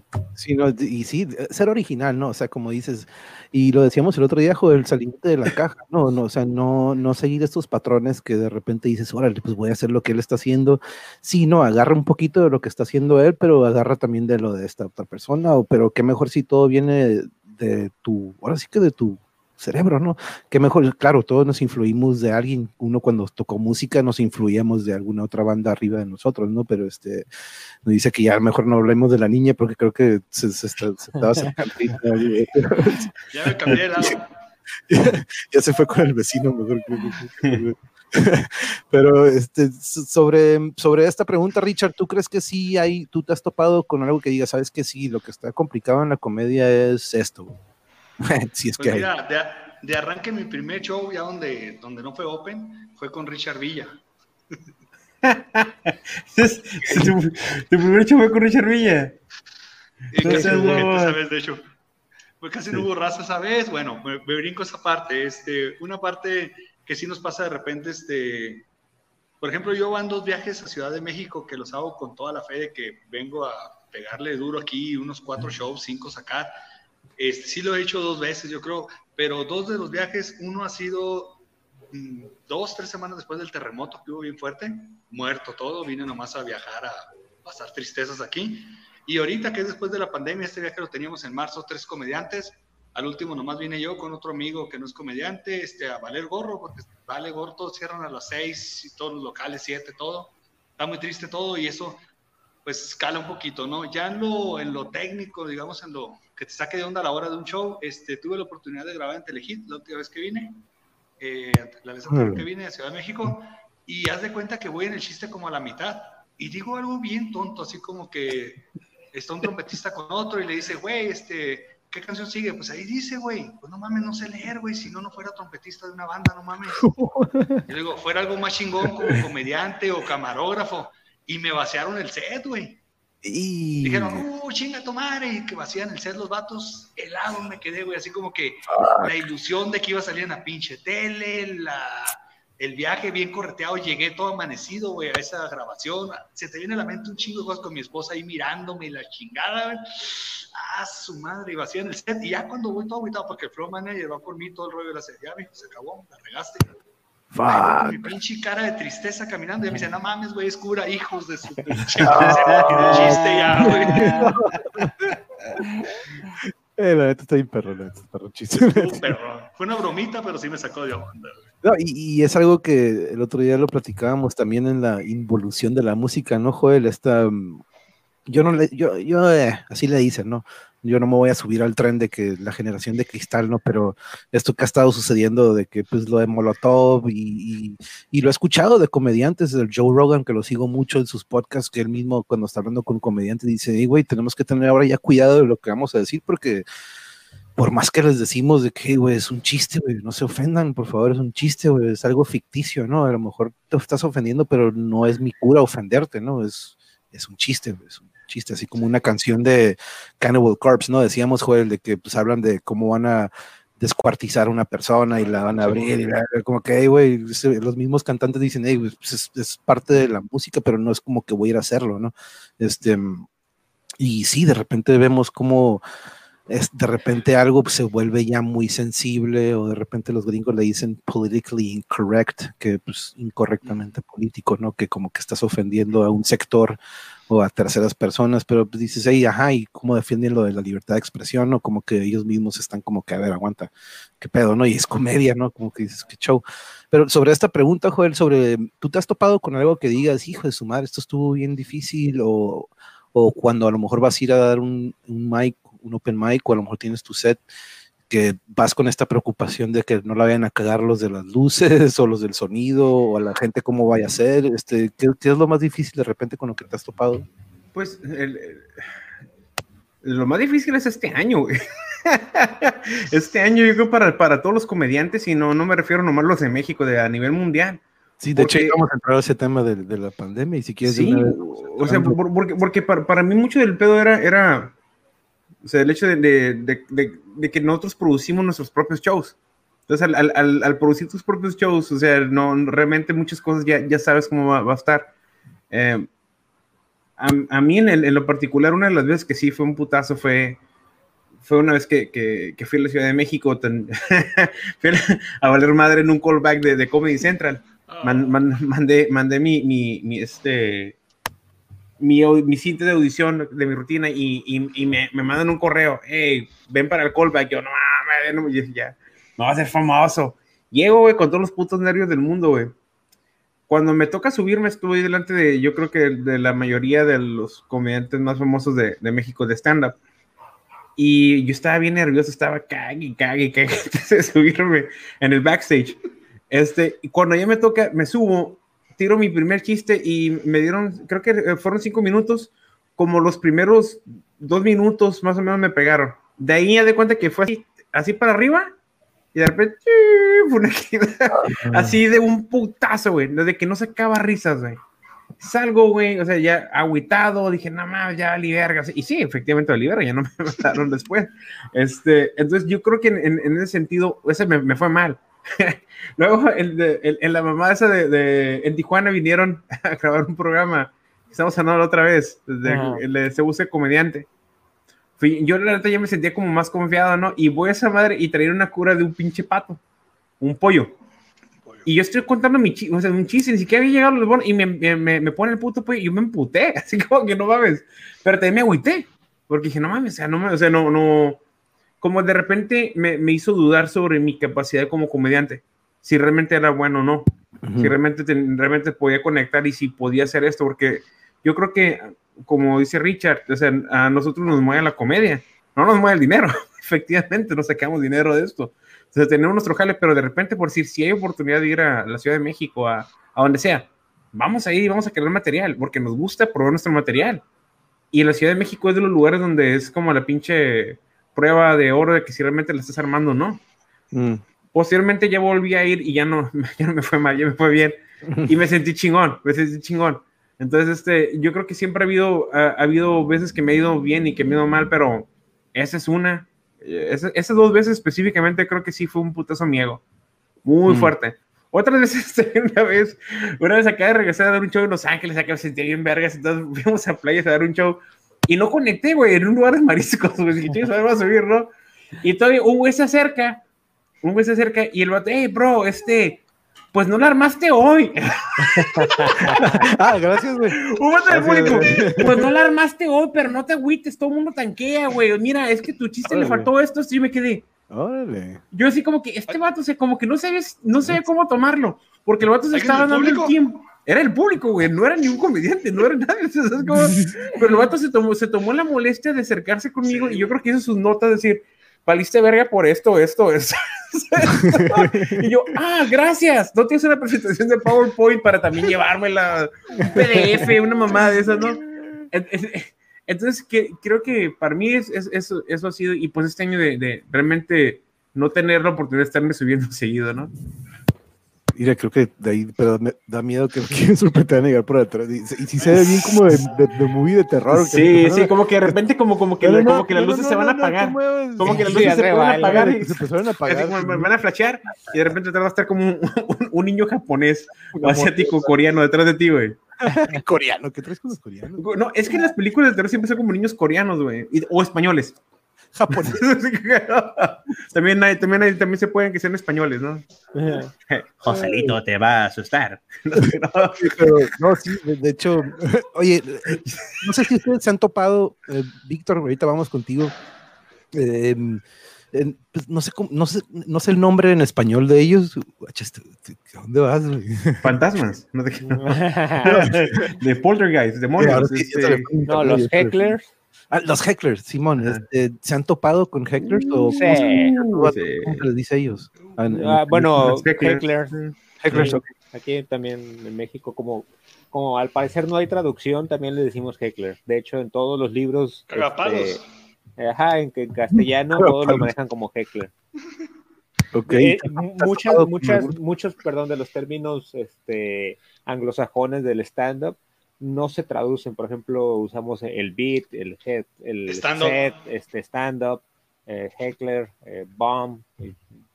muchos no, no, los traducimos en realidad. Y sí, eh, digo, no, por ejemplo, una vez a mí en un show me tocó abrirlo porque tenía un poco más de experiencia, entonces dije, bueno, voy a recibir yo todos los putazos para que cuando inicie bien el show todos puedan pues ya caer en blandito entonces me subí cinco minutos a un escenario a valer madre bien cabrón y a que la gente me gritara, ya bájate. Ah, Entonces, cuando solo escuches eso, igual dejarlos ahí, este, seguir con, tu material hasta que caiga y a partir de ahí, este, ahora sí que el show salió muy bien, pero, pero la, eh, la manera de lidiar con ellos es pues los dejas o tú hablas más que ellos. Por ejemplo, ha pasado, te digo, en esta, otra vez en un otro, en un micrófono abierto, este, igual un borrachillo queriendo decir cosas, solo tú hablas más fuerte que él y le dices no y ya. Es, ser un poco más, más vivo que él. Y muy curioso también lo que decías ahorita, Joel, este, me gusta mucho ver el programa este que hizo el Jerry Seinfeld de, de Comedians in Cars, Getting Coffee, es que pues, con leyendas, güey. O sea, con estos personajes desde Mel Brooks, desde Jerry Lewis. Eddie Murphy. Eddie Murphy, este. sí, de hecho, el otro día estaba viendo el Eddie Murphy, le, cuenta el Jerry Seinfeld, ¿no? Le dice cómo hace años, años, con de morro él termina un show de 2 a 4, de 2 de la mañana a 4 de la mañana, él tenía este horario, ¿no? Y de repente se le acerca al final pues una, una, persona afroamericana, ¿no? Le dice, hey, la neta me gustó mucho tu material y este, oh, muchas gracias, ¿no? Y, y eventualmente cuando está recibiendo un premio el Jerry, eh, que pues 30 años después, se acerca a Denzel Washington y le dice, hey, felicidades de nuevo, ¿no? salud. Por eso me este, asusté, güey. es la niña, es la niña. sí, sí, sí. Pero le dice el Denzel Washington, hey, nunca me, ¿te acuerdas aquella vez cuando nos conocimos? Y me dice, ¿qué? No, la neta, yo, esta es la primera vez que, no, güey, ¿Te acuerdas aquella vez en la que y ese era Denzel Washington en ese entonces de 2 a 4 de la mañana, joven que se acerca con él, ¿no? Pero años después se topa con él y Seinfeld no se acuerda que era él, ¿no? Y estos, estas anécdotas increíbles, ¿no? Que también decía, creo que fue Eddie Murphy que tuvo un súper, súper show en un lugar, pero de repente va a otro estado, un lugarcito bien X y, y pomea feo, ¿no? Feo, le va feo cuando dices, qué pedo, ¿no? En este lugar eh, atascado de gente le fue muy bien, pero en estos lugarcitos chiquitos no pudo lograr lo que hizo con miles de personas, ¿no? Y lo que dices es que cada lugar tiene su, su ahora sí que su, su, su vibra y, salud, salud. Salud, salud y, y, salud también a, la que estornudó también. Creo que dijo salud por la que estornudó. No sé dijo, dijo gracias. es mi esposa. O la fantasma que está detrás de Richard, no sé, una de dos. Dice que no te da COVID la niña. Dice. Pero eh, ahorita nos preguntaba Caosfera, de hecho por aquí arriba está. Eh, no, de hecho, déjenme buscar la pregunta que nos hizo y que le dije a Caosfera que ahorita lo hacíamos en unos minutos. Aquí está. Y referente a esto del mood, ¿cómo les ha impactado lo de la pandemia en su proceso creativo, no? Y de hecho tenía esta como tipo última pregunta, este, oh, y de ahí seguir, ¿no? Con la plática, este, pero eh, nos platicaba Joel, me platicabas de que estaban teniendo de hecho sesiones virtuales, que estaban teniendo sesiones virtuales de stand-up y o que creo que en un futuro pronto van a tener una sesión que es como en el Big Moon, ¿no? Que es enfrente de carros, este y esto que ahora sí que a causa de la pandemia y no tener esta conexión con el público, eh, empezamos contigo, Víctor. ¿Tú cómo ves, cómo te has adaptado esto de la pandemia? ¿Ha cambiado tu proceso creativo o, este, o cómo te ha ido con todo esto? Pues, pues to, todo se detuvo. Eh, lo que pasó con, a final de cuentas, este, esta, cuarentena, esta pandemia, fue que somos los primeros, fuimos los primeros en, parar porque los bares fueron los primeros afectados y por ende la comedia también, y vamos a ser los últimos en regresar. Eso es lo que se ve en todo el país. algunos comediantes empezaron a, adaptar con, con, shows a través de Zoom o a través de, de, Facebook o micrófonos abiertos a través de Instagram, pero en realidad, eh, digo, aunque ya probé como dos tipos de, de esos shows, en realidad no te ayudan tanto, o sea, no son buenos, no son buenos. Dicen mucho por ahí que la comedia es como el porno. O sea, está chido verlo en vivo, pero, perdón, está chido verlo en la tele, pero en vivo nada se le compara. Entonces esa parte también, o sea, nosotros para hacer un chiste necesitamos la respuesta de, de, la gente, esa risa para saber si lo estamos haciendo bien. Si no la tenemos, no sabemos si, si, estamos dando risa o no, no sabemos qué ritmo llevar, no sabemos si, si alzar la energía o no sabemos si, de plano, pues callarnos porque no sabemos quién se está riendo atrás de la pantalla, ¿no? E, eso ha sido, pues sí, muy, muy complicado, por eso nosotros como Tijuana Stand Up sí nos, nos detuvimos en hacer ese tipo de, de, de shows. Este, lo que sí hemos estado haciendo son tallereos en línea, hacemos sesiones de Zoom todos los jueves, a la, de 8 a, a, a, 10, 11, este, y es como un micrófono abierto, pero en lugar de que lo vea la gente, porque por ejemplo, si tú estás en tu casa viendo y ves, ah, Tijuana Stand Up está transmitiendo en vivo, y le das clic, vas a ver a alguien intentando hacer un chiste, y vas a decir, ¿en serio esto es? Y pues no te va a gustar, o sea, y realmente, este, pues a veces hay comediantes pues que prueban chistes nuevos que son malos y hay comediantes buenos que también prueban chistes que son malos eh, o, o, gente que sí prueba material que es bueno pero que no luce a través de, de, de, esa pantalla porque no hay una retro, no hay un, cuando estás en un salón, en un, en un bar, este, pruebas un chiste y tal vez se ríe el 80% de, la gente y el otro 20% se ríe porque el, el 80% de más se rió o, o, de plano nadie se ríe, entonces sabes que ese chiste es malo, pero con una pantalla así,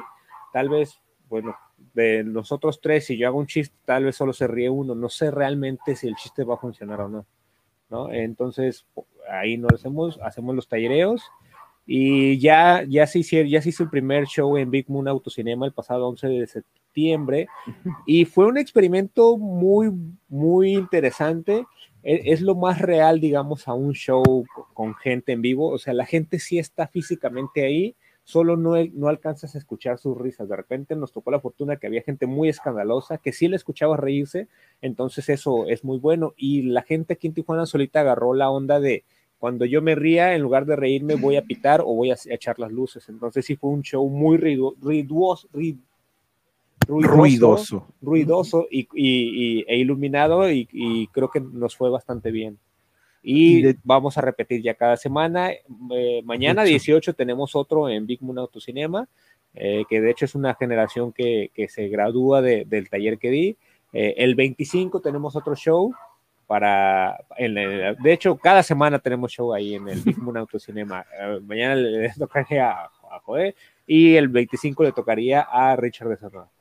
Y de hecho, mira, coincidiendo, ¿no? De que ahorita nos dice Yuri aquí, mi, mi, mi, otra mitad, urgen los comediantes en estas épocas tan feas para contrarrestar tanta toxicidad, ¿no? Ya se encontrará la manera pronto, pero yo creo que esta es una muy buena manera de dar ese paso de que, ok, virtualmente podemos, y, qué, chingón está eso, ¿no? Es como una lluvia de chistes entre comediantes para que eventualmente esto lo pulan, como es una palabra que dice Richard, y ya eventualmente lo lleven al escenario, ¿no? Y como dices, probablemente no te vaya a causar lo que a lo mejor eventualmente te causa en el escenario, pero sería muy interesante ver cómo se ve el proceso de cómo empezó el chiste y de repente verlo en el escenario, en lo que se convirtió, ¿no? Y ese proceso siempre para mí es muy, este, muy, muy curioso. Dice la marica, me parezco al vocalista de Metallica. Ponle poquito pelo, se, cortó el pelo, pero no así. No se lo, bueno, al de Pantera, chance, al file de Panselmo. Ah, pero, pero, eh, Metallica rifa, este, se escuchan hasta el perrito les oh. Así ahí atrásito, pero es, es, la alarma, es la alarma, acuérdense que están haciendo su trabajo los perritos. Pero sí, de hecho, el otro día estábamos viendo, Yuri y yo, este, una banda que nos gusta mucho ir a ver en vivo cada que vienen aquí a San Diego, Los Ángeles. La otra vez, mm, como por la pandemia, hicieron un live stream en Twitch.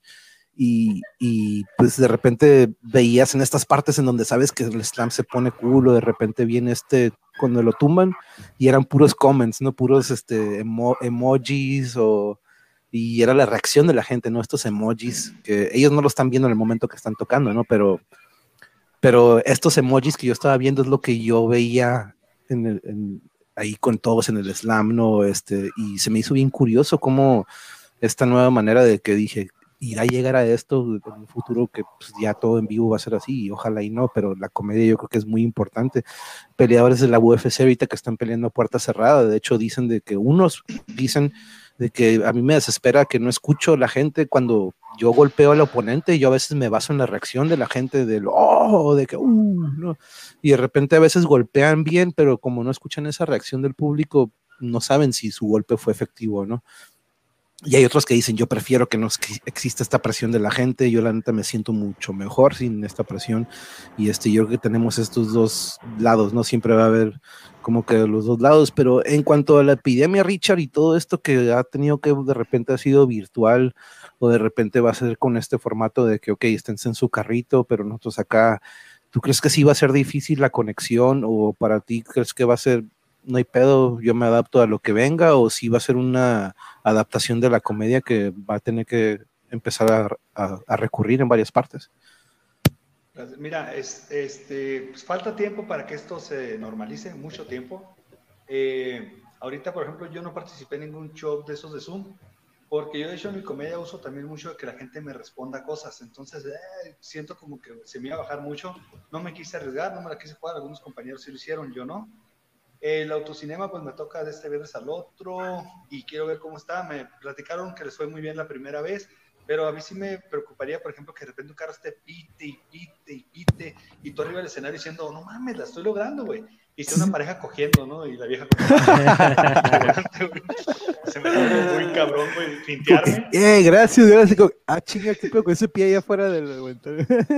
hasta que llegue la policía y la saque, ¿no? A la pareja. El carro moviéndose. Ahorita no, de esta avenida no México voy, a tener un, voy a tener un solo show, que es en Virgen, de perdida ya me acomodé para el sábado en Virgen, eh, con 30 personas nomás, o sea, están limitando el bar a 30 personas. Igual, con esas 30 ya tienes un rebote suficiente, como dice Víctor, para hacer reír a 20 y que las otras 10 se rían por el efecto que causaste en esas 20. Y ya tú arriba dices, ok, voy bien, muy bien, vamos a seguirle eh, tiene mucho que ver porque el comediante arriba de un escenario tiene que disfrutar. O sea, esto no es un trabajo que digas tú como un trabajo normal, ¿no? Yo vendo cartulinas y si no se están vendiendo estoy todo preocupado, todo tenso.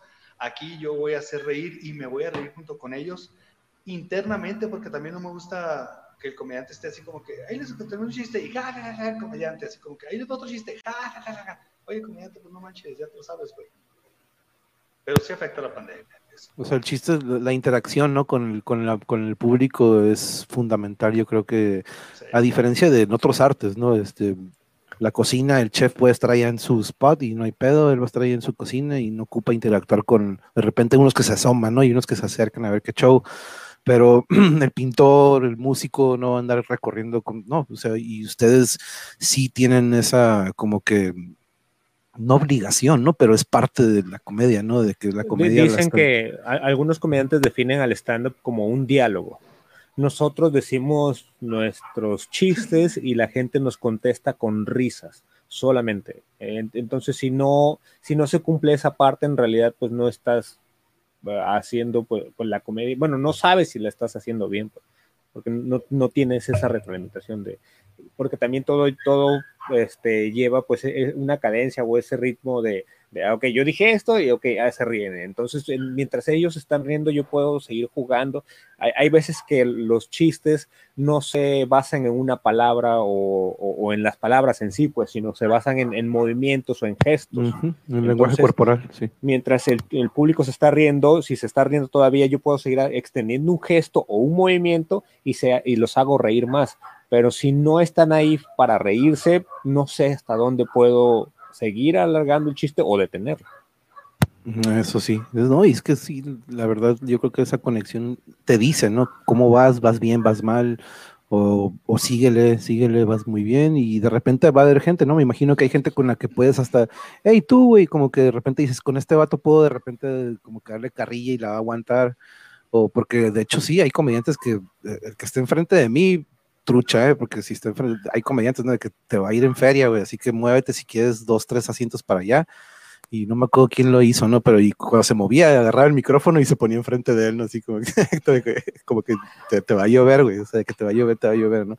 Y este, pero sobre esto, Joel, sobre esto, empezamos contigo con el tema, ¿no? Pero ¿cómo ves? usted tú creo que tú nos mencionaste que este fin de semana, pues vas a tener también ahí en el Big Moon, ¿no? Este, Sí, ahí, ahí vamos a estar, pero digo, realmente yo creo que todos los comediantes, como te comenté desde marzo, que no ha habido shows constantemente y al menos el hecho de ir a un open mic, te- tenías tiempo arriba del escenario una vez a la semana, ya si tenías uno o dos shows adicionales, ya tenías suficiente tiempo arriba del escenario como para estar siempre activo y estar fresco. Nunca, yo creo que ha pasado esto que de repente te seis meses, te subes al escenario todo frío. No, aunque son los chistes que has contado a lo mejor un chingo de veces, no, no es lo mismo.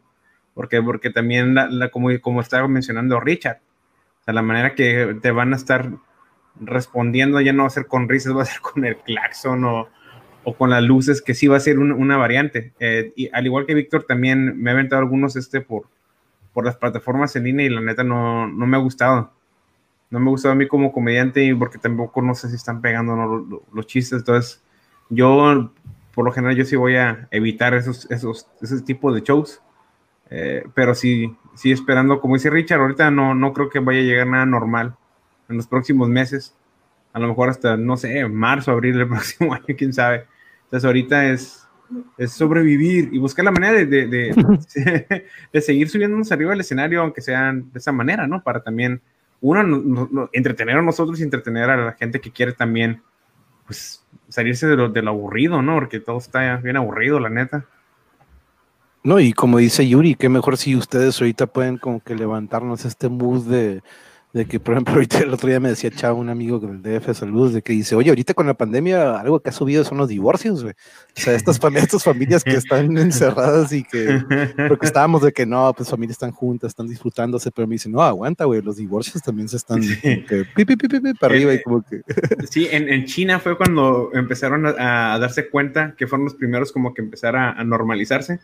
Eh, la tasa de divorcio fue la más alta a partir del COVID, así como que un.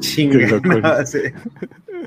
Pero no, sí, ha- nos ha hecho cambiar totalmente desde en todos los aspectos, ¿no? Yo como maestro y entrenador de, de fútbol, pues, ¿dónde, no? Ahorita las canchas están cerradas, de repente ya algunos amigos están yendo a jugar, pero en sí como una- fuerzas básicas y equipos ya de ligas profesionales lo están regresando, volviendo a hacer, ¿no? Pero este, las primarias, pues ahorita no, pues, este, totalmente baneado, ¿no? Pero sobre, sobre esto que decías, eh, Joel, el otro día de que creo que estaban ustedes haciendo su evento y tenías que voltear a ver a tu celular las reacciones, ¿no?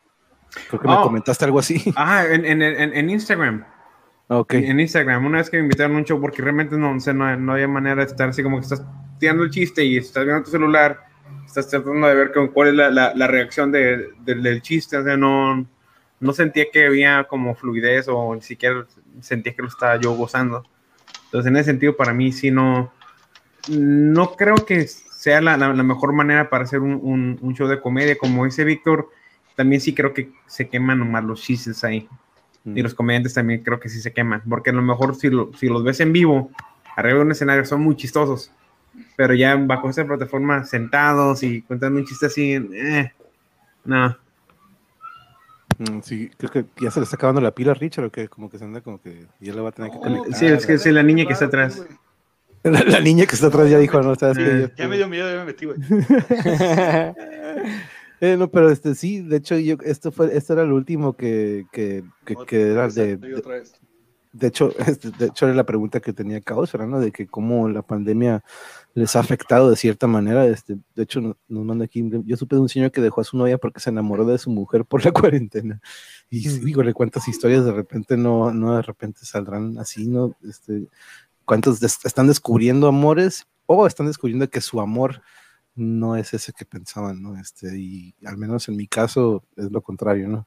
Este, de hecho, de- nos ha ayudado mucho y gracias a esta contingencia o esta pandemia inicié este canal, ¿no? Inicié esto este, con ese propósito de que chingado, ya no puedo estar en los salones, ya no puedo estar en las canchas, vamos a aportar algo, ¿no? Y, y, y lo que le comentaba al Joel el otro día, que pues ese es mi propósito, ¿no? Desde, tenemos compas cocineros, tenemos compas músicos, tenemos contadores, abogados, este, DJs, ayer tuvimos a un par de DJs, siguiente semana vamos a tener a más de música electrónica y quiero abarcar todo, ¿no?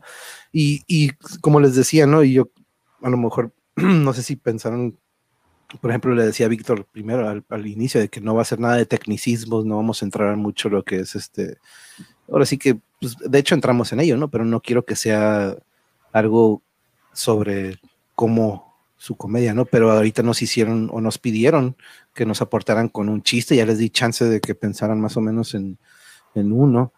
Entonces, este, levanten la mano quién dice yo y quién dice ya, ya, ya, ya pensé en uno. Y yo creo que ya ahorita ya puedo. Oh, oh, creo que ya te atrapó la niña. Yo, yo creo que mejor te pasamos el link del especial que hicimos hace un par de años, güey. Es bueno también. Porque este, el, en, ahí ese lo, lo, lo, pro- lo producimos nosotros, este, lo grabamos ahí en el Cine Tonalá en, en La Revolución. Y es este, está en YouTube, se llama Tijuana Stand Up Volumen 1. Déjame, por ahí te lo busco ahorita y te lo mando. Y ahí vienen cinco minutos de cada uno de nosotros, excepto por Carlos Calderón que se chacaleó. Pero bueno, en lo que nos manda el link, este Joel, vamos a, si quieren, vamos aprovechando para ir cerrando. Eh, empezamos contigo, Richard, ¿qué te pareció la plática? Y aparte de eso, este, si ahorita estuviéramos, a lo mejor nos está viendo algún chamaquillo que pues, dice, "Hey, me gusta la comedia y me gustaría empezarle con eso, o que no detecta este talento que tiene, eh, ¿qué le dirías a, a- a ellos o a esta persona que a lo mejor no está viendo por ahí?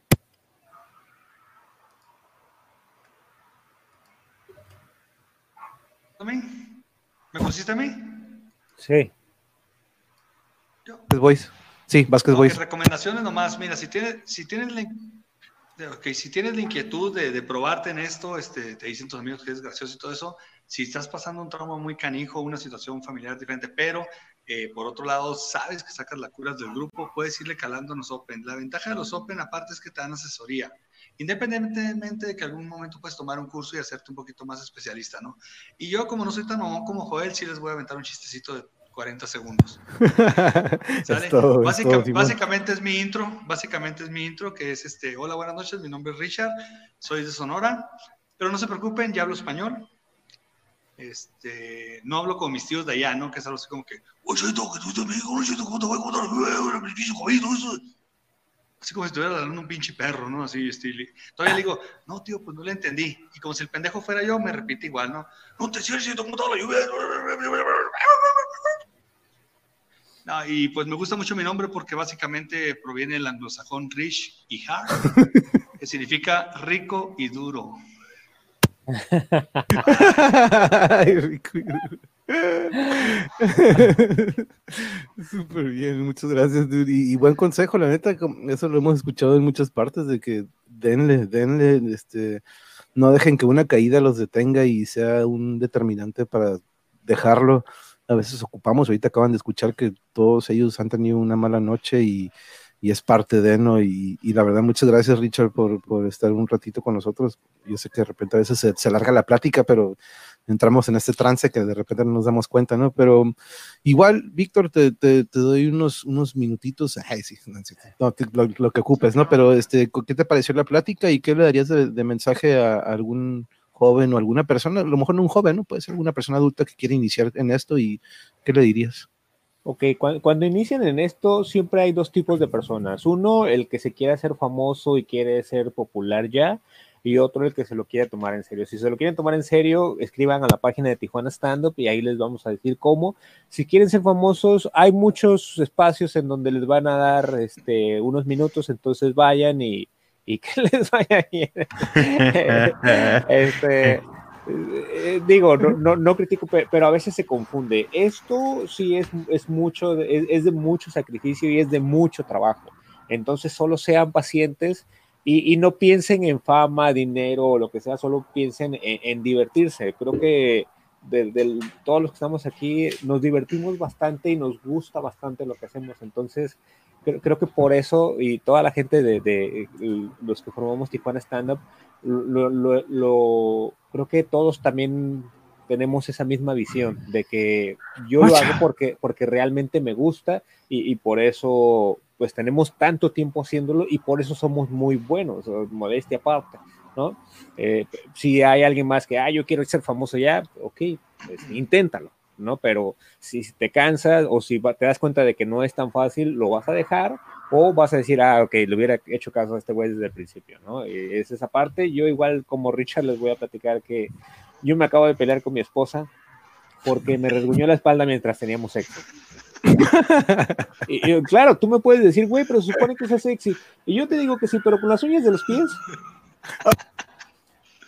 O sea, y luego la espalda. Exacto, exacto. Entonces me dice, güey, no seas exagerado. Le digo, exagerado, ¿te acuerdas cómo te pusiste cuando te mordió no Bubi? Y me dice, sí, yo te, pero estábamos desayunando en un Sambors. eh, bueno, este, igual, ese es un chiste muy viejo que tengo, con que todo el mundo ya se lo sabe, por eso sí lo puedo decir. El clásico. El clásico. eh, super, eh, pero está sacando de onda la cámara de, de, Richard. Sí, a mí también, güey. Como que ahora sí va a aparecer una niña, güey. Es el internet del Castropol, güey. Aparte de que ya nos dice que se ve bien tétrico el pasillo, como, que ya se pararon, ya se pararon de la muerte. Aguanta, déjalo pongo. Oh, ah. Ay, qué loco, no que con la niña ahí. Y no manches, no pudimos haber pedido el mejor momento para que pasara eso. Este, pero, Joel, te toca a ti, este, ¿con qué nos dejas esta noche y qué le darías de consejo a alguien que está ñero? Ya le digo la cura a Yuri.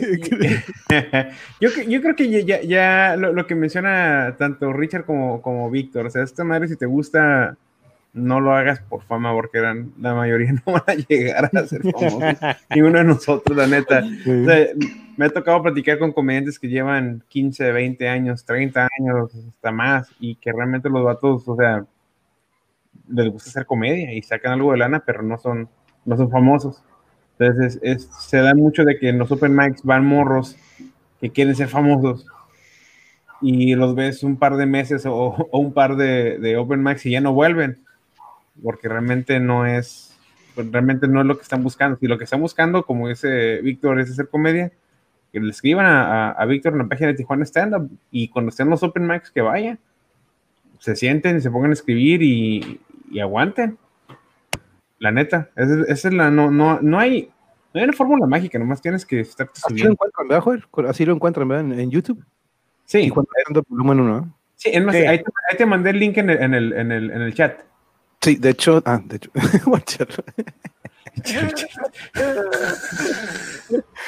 Ay, no manches, sí.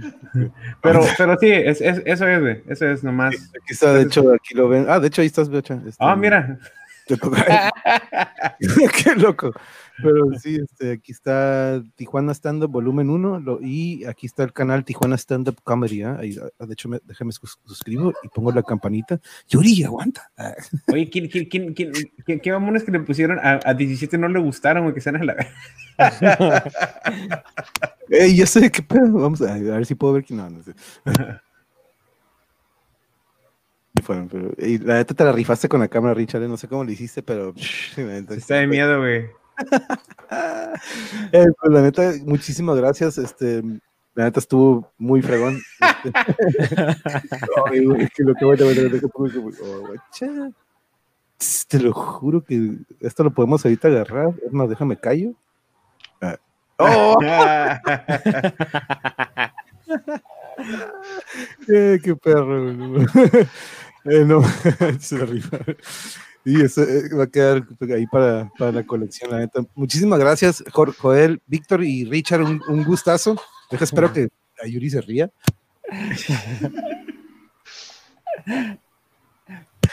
Sí, es lo que, como ella lo está viendo en YouTube, en la tele, entonces tiene un delay. Entonces, por eso de repente, como ahorita verán. Se está riendo de las uñas de pies, Víctor, ¿no? De las uñas de Ok, Se Es está riendo un especial de stand-up buen bueno. Ah. Eh, pero Este- no, de nuevo, este, sí, no, este, Víctor, un gustazo, muchas gracias por Igualmente, compartirlo. igualmente. que para que visiten ahí la, la, la página de, de ustedes. Ahora sí que es como un colectivo que están formando y, y- y de hecho eso es uno de mis objetivos, ¿no? Que se difunda lo que pueda difundir, por, aunque sean nuestros compañeros que están aquí en el chat y que nos están viendo y que traen un curonón en el chat, la verdad que fregoncísimo. Pero este, sí, no, están, ya se paniquearon, los tienes todos paniqueados, Richard. este, creo que no van a poder dormir esta noche. este, pero bueno, este, ojalá se tomen un tecito y cuenten hasta 10, un, unos 100 numeritos. Pero de nuevo, muchísimas gracias, Richard. Un gustazo. Aquí tienen un canal en cuando quieran ustedes o tengan algún nuevo proyecto que quieran ustedes que lo difundamos.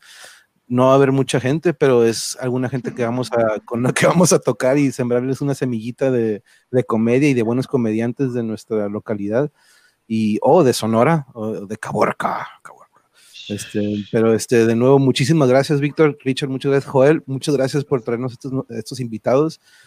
Tú vas a, estar, en el del trance, tenemos varios este, episodios en los que nos vas a acompañar. Y le puse episodio 1 porque quiero tener más, no quiero que sea el único, quiero que tengamos dos semanas o que sea mensual, este, que tengamos más de estas charlas. Entonces, este, aquí tienen su canal y de nuevo muchísimas gracias a María Verónica, a Caos, a Caosfera, a Le Marí, a Yuri, que aquí con su, su, su, carcajada y su risa siempre nos ilumina y nos, nos, alegra el día todavía más. Y este, de nuevo, muchas gracias, un abrazo y que tengan un bonito fin de semana. Esperen un minutito, pero nos despedimos de los que están en vivo. Muchísimas gracias y que tengan buen jueves. Mañana nos vemos porque mañana tenemos, hmm, tenemos de la nutrición y de videojuegos, el mundo de los videojuegos. Así que vamos a tener doble episodio mañana para que nos sintonicen. Entonces, este, muchísimas gracias. Aguántenme ahí tantito y nos vemos later.